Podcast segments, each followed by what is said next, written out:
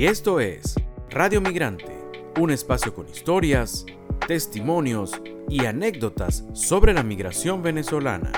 Hablamos con los que se fueron, pero también con los que se quedaron o volvieron. Y hoy en Radio Migrante tenemos la historia de Jonathan Saavedra, un ingeniero de sistemas tachirense que emigró en 2020 a Hamburgo, Alemania. Hoy es barista y bartender en la ciudad de Leipzig. Esto es Radio Migrante.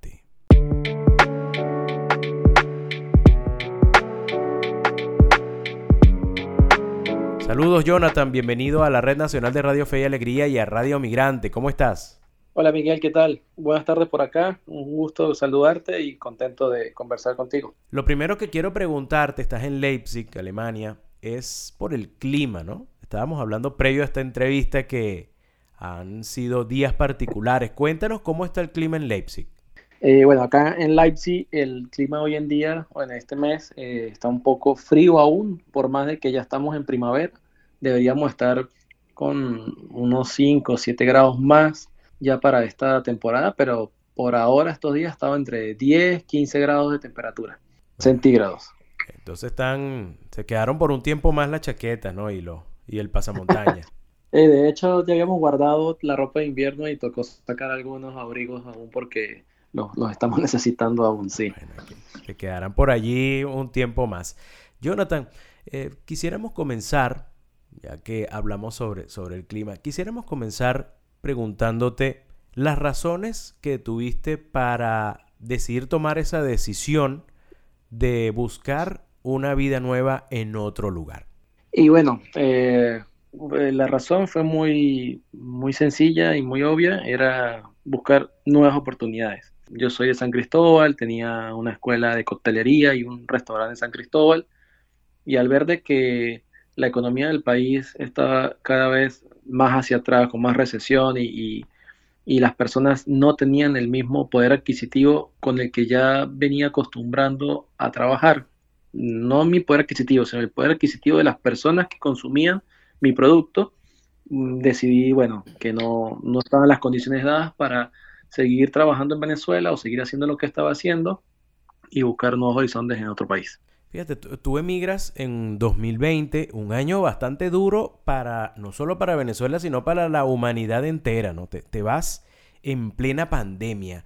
Me imagino que la, la adaptación de por sí es complicada en cualquier etapa de la vida, más en medio de una pandemia. ¿Cómo fue para tu esposa y para ti el, tener que acostumbrarse a un país muy distinto al nuestro y en medio de una situación particular?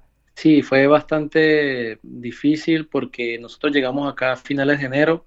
Ya eh, eh, el tema del COVID estaba muy sonado en Asia, pero aún no estaba declarado como pandemia mundial y eh, no se veían casos acá. Fue para mediados de marzo más o menos que, ya fue declarada pandemia mundial. Y bueno, eh, acá nunca hubo un confinamiento por, por temas de leyes, de que las personas no, el Estado no puede obligar a las personas a hacer absolutamente nada, pero en ese caso, cuando Merkel era la canciller, solamente decía, les, les recomiendo, les aconsejo que hacen sus casas por su salud y la gente acá pues acatan mucho las órdenes sin necesidad de que sea una ley y la gente lo, lo cumplió. Eh, pero sí, bastante difícil el tema de la temperatura, que aún estaba frío, eh, no tener muchos espacios donde poder practicar el idioma para desenvolverse fue algo que nos, nos puso un poco lento el camino en cuanto al idioma porque no teníamos con quién comunicarnos, no teníamos dónde ir. Fueron siete, ocho meses bloqueados prácticamente, donde no podíamos sino YouTube y nosotros para estudiar y lo poco que pudimos aprender en ese entonces fue autodidacta porque no teníamos escuelas donde asistir ni espacios donde ir a practicar. Entonces fue un poco complicado, pero bueno, gracias a Dios se, logró, se, pudo seguir adelante. Fíjate que me llama mucho la atención el hecho de que habla sobre el idioma, ¿no? Y si hay un idioma, a mi parecer, que es complicado, es el, el alemán, ¿no? Y por allí recuerdo un, un video, seguramente tú lo llegaste a ver, que eran tres muñequitos, uno hablaba, uno decía una palabra en, portugués, otro en, inglés y otro en alemán. No, y era súper comiquísimo porque hospital en alemán y en, en inglés, una cosa que parecería impronunciable. ¿Cómo, ¿Cómo hicieron tu esposa y tú para adaptarse a ese idioma tan complicado y por qué eligieron, cuando decidieron emigrar, ir a Alemania? Eh, bueno, eh, el tema del idioma sí es, que es complicado, no es, es, es un poco más difícil que el inglés, no es tan difícil, lo que sí hay que dedicarle bastante tiempo porque tiene mucha gramática como nuestro español. Acá primero me tocó estudiar español, estudiar castellano, perdón. Eh, sacar los cuadernos de la primaria y volver a estudiar el idioma nuestro para cuando me decían... Para poder, atender, para poder aprender otro, ¿no? Exacto, el sustantivo o, los adjetivos, y yo, pero ya, ¿qué es un adjetivo? ¿Qué es, qué es esto? ¿Qué es lo otro? Entonces, bueno, recapitular tantas cosas y, mm, y, ese ejemplo del hospital, pues sí, es algo, un meme muy común en acá en las escuelas de idioma, porque hospital en español lo acabo de decir, en castellano hospital, en inglés hospital, y en alemán es Krankenhaus. Entonces, ambulancia también era otra cosa impronunciable, ¿no? Y es, bueno, es muy, es, cuando uno empieza a estudiar se da cuenta que es fácil porque es Krankenwagen, y es crank que es enfermo y wagen que es carro, o sea, el carro del enfermo.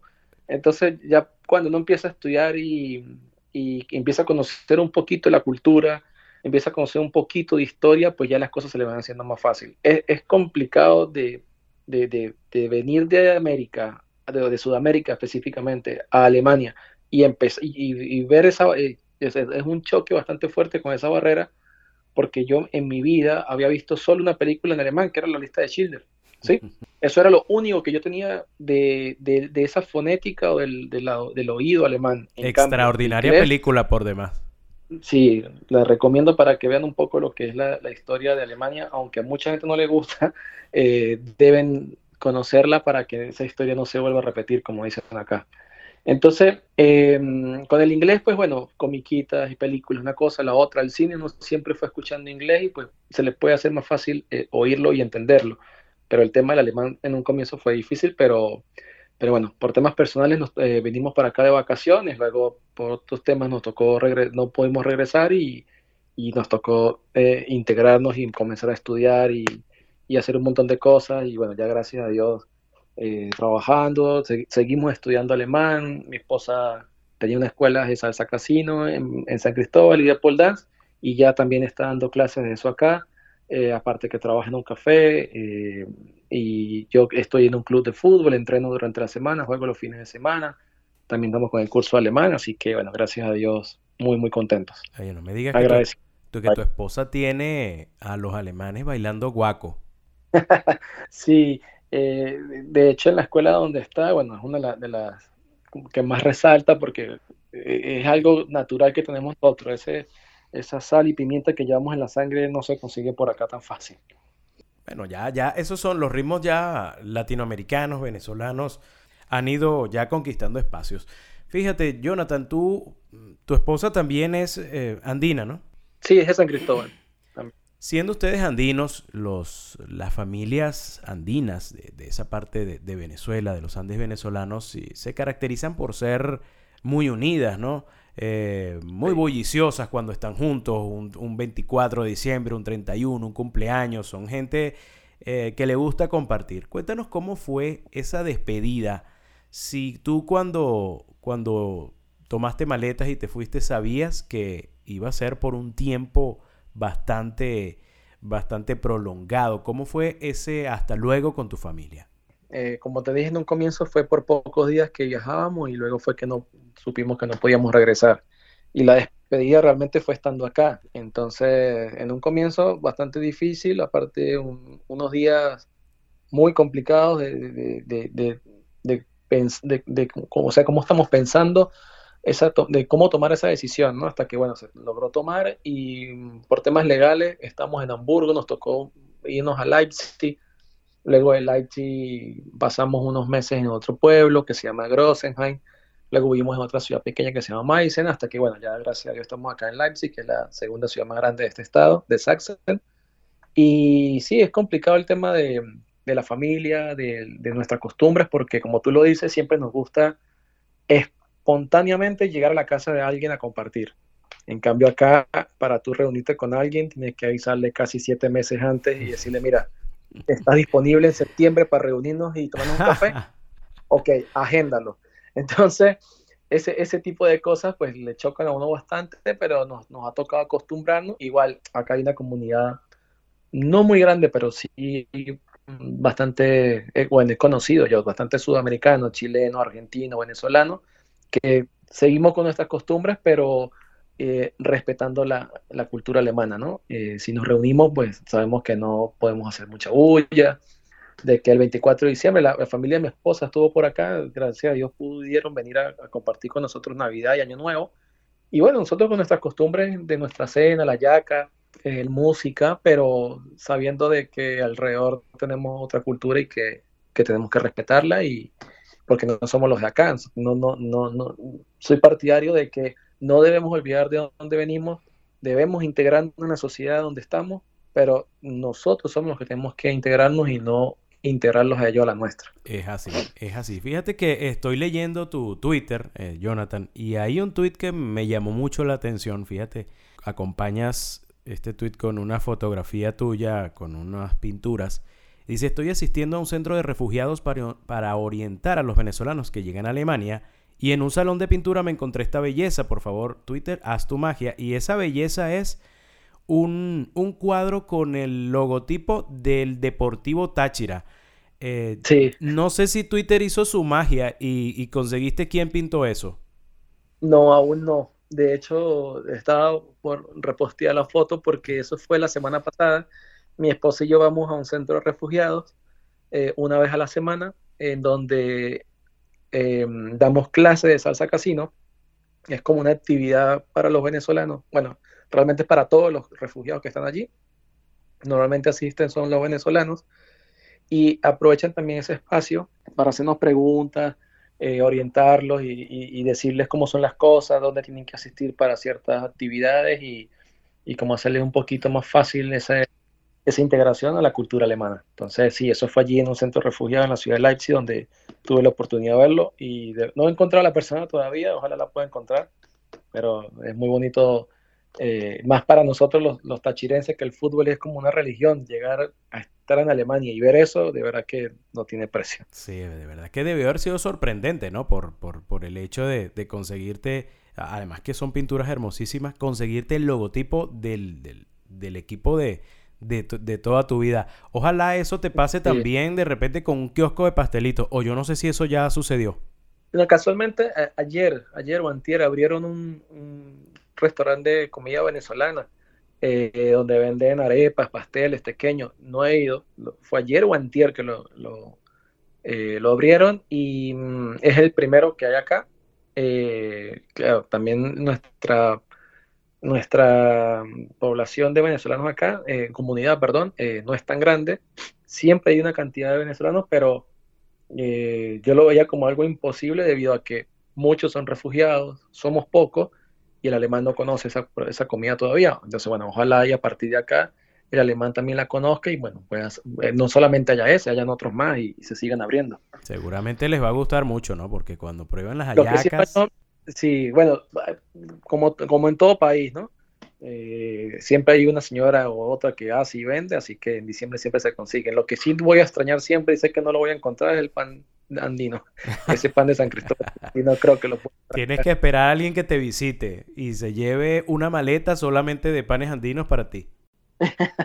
el que me escuche y lo pueda hacer, por favor, se bueno, imploro. así están las personas en San Cristóbal que están escuchando o cualquiera que, que quiera hacerle ese, ese gran favor va a hacer muy feliz a Jonathan Saavedra y a su esposa llevándole unos panes andinos. Por favor. Fíjate, Jonathan, estamos llegando al final de esta entrevista. Nos, nos ha encantado conocer tu, tu, historia de migración. Esta pregunta se la hacemos a todos, a todas las personas con, con que conversamos. Y quisiéramos también consultarte a ti. Cuando tú piensas en Venezuela, no sé si, si hay algún, algún sonido que te traiga al país, algún sonido que te conecte con, con Venezuela o cuando tú piensas, ¿a qué me suena Venezuela? ¿En qué piensas? Mira, eh, eh, es una pregunta muy, muy, muy difícil, ¿no? Pues son muchas cosas. eh, la voz de mi madre, que aún está allá, gritar un gol en, Pueblo Nuevo, eh, escucharlo fuera del estadio, que me tocó a veces llegando tarde y escuchar el grito de todo el estadio, eso me para los pelos. No sé, escuchar la caída del Salto Ángel, creo que fue una de las cosas más impresionantes que he visto en mi vida. Estar ahí debajo de la cascada y escuchar el agua, ahí en el Cañón del Diablo, como se llama, eh, no tiene precio. Eh, estar en el yaque, sentado a la orilla de la playa, eh, ver un atardecer en Margarita, se me olvidó el nombre del faro que está hacia el otro lado de la isla. pero son muchas cosas que se me, que se me vienen a la cabeza y, que uno extraña, ¿no? Pero creo que lo del Salto Ángel me, me retumba mucho en la cabeza. Y esta fue la historia de Jonathan Saavedra, un tachirense de 43 años de edad que emigró junto a su esposa a Alemania. Allí trabaja como barista, bartender, también busca constantemente ayudar a la población migrante venezolana en la ciudad de Leipzig. Esta fue otra presentación de Radio Migrante. Nos puede seguir tanto en Twitter como en Instagram. En estas redes sociales estamos como arroba Radio Piso Migrante.